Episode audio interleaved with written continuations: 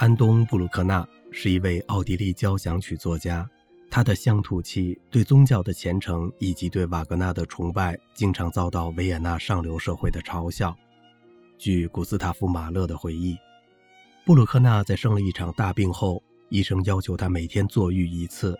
他很讨厌浪费时间，于是，在坐浴的时候会带着稿纸作曲。有一天，正当他坐在浴缸里专心致志地工作时，他的学生鲁道夫。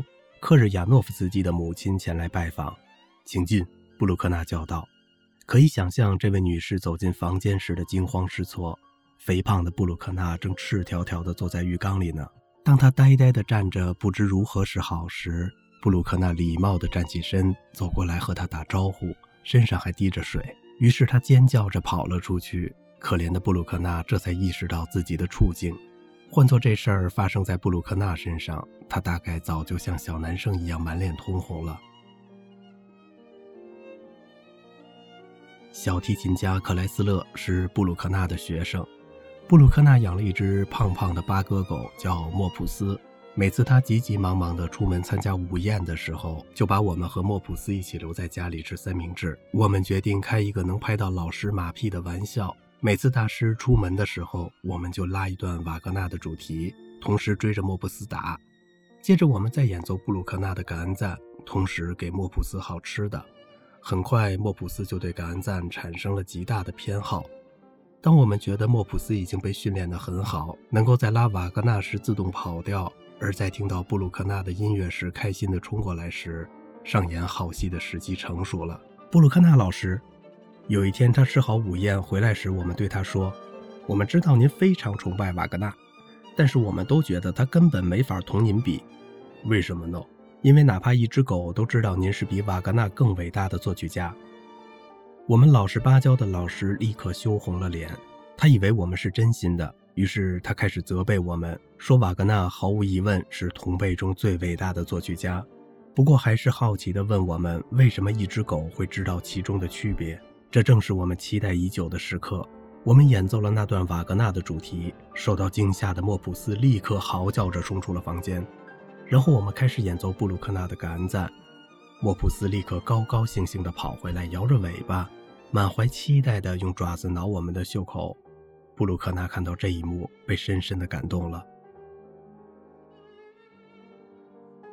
爱德华·汉斯利克带头攻击布鲁克纳。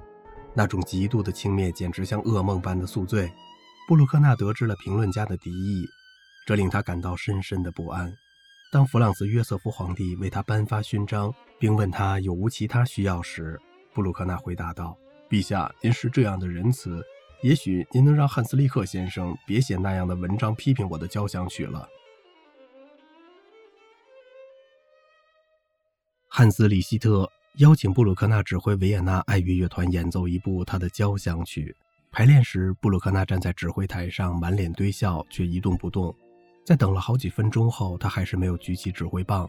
乐队首席阿诺德·罗塞礼貌地敦促他：“布鲁克纳先生，我们已经准备好了，请开始吧。”“哦不。”布鲁克纳回答。“先生们，你们先请。”排练布鲁克纳的交响曲时，作曲家也在场。里希特在指挥台上询问。F 还是升 F？布鲁克纳一跃而起，脸上洋溢着喜悦之情，大叫道：“随你喜欢，指挥先生，继续，继续。”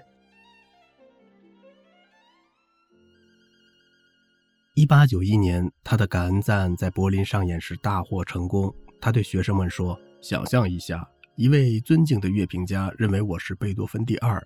上帝啊，怎么能有人这么说呢？”然后他在胸前画十字。好像要赶紧免除什么罪过似的。布鲁克纳病重之际，马勒去探望他，他谈起了自己的最后一部，也就是第九交响曲。至少我必须写完它。他烦躁不安，不然我去见上帝时会自惭形秽。